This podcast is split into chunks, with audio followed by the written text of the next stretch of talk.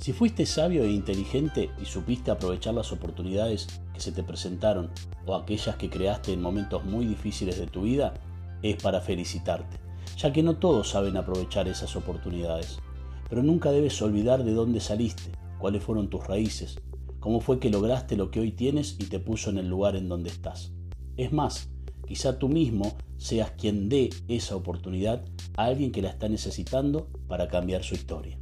Sé exitoso, un ganador, alguien que triunfa, que genera recursos, que abre puertas para otros, que en todo lo que hace prospera.